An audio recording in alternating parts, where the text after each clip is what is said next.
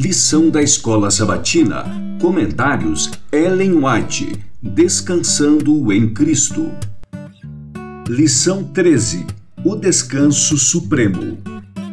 Domingo 19 de setembro. Uma visão do fim.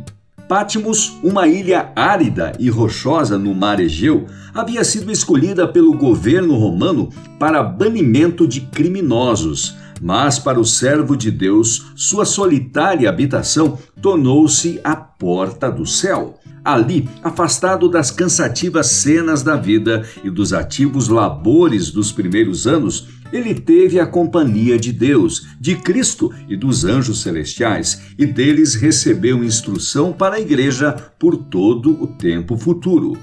Entre as rochas e recifes de Patmos, João manteve comunhão com seu Criador recapitulou sua vida passada e, ao pensamento das bênçãos que havia recebido, a paz encheu-lhe o coração.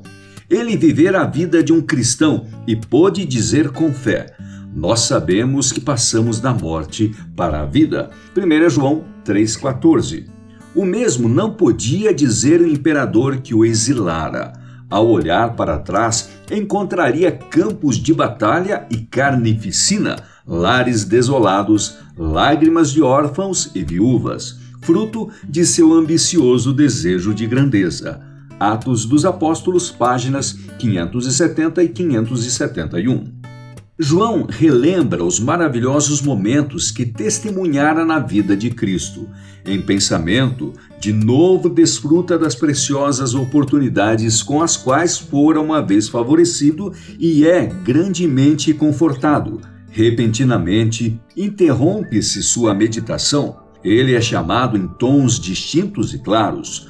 Volta-se para ver de onde procede a voz, e eis que contempla seu Senhor, ao qual tem amado. Não mais um homem de dores, experimentado nos trabalhos. Isaías 53, 3. João, que assim tem amado seu Senhor e resolutamente aderido à verdade em face de aprisionamento, açoites e ameaças de morte, não pode suportar a excelente glória da presença de Cristo e cai por terra como ferido de morte. Jesus, então, põe a mão sobre o corpo prostrado de seu servo, dizendo: Não temas, eu sou o que vive, fui morto, mas eis aqui estou vivo para todo sempre. Apocalipse 1, versos 17 e 18. João foi fortalecido para viver na presença de seu glorificado Senhor. E então foram apresentados perante ele, em santa visão, os propósitos de Deus para os séculos futuros. Santificação, páginas 77 e 78. Chegando-se Jesus, falou-lhes, dizendo: E eis que eu estou convosco todos os dias, até a consumação dos séculos. Mateus 28, dos versos 18 a 20. Aqui está nosso poder, nosso conforto. De nós mesmos nenhuma força temos.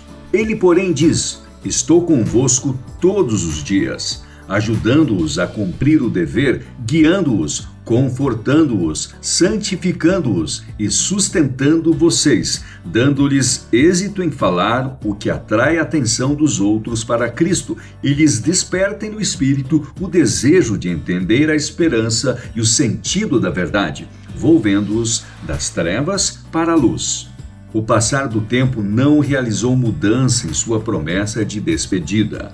Ele está convosco hoje, tão verdadeiramente como esteve com os discípulos, e estará conosco mesmo até o fim.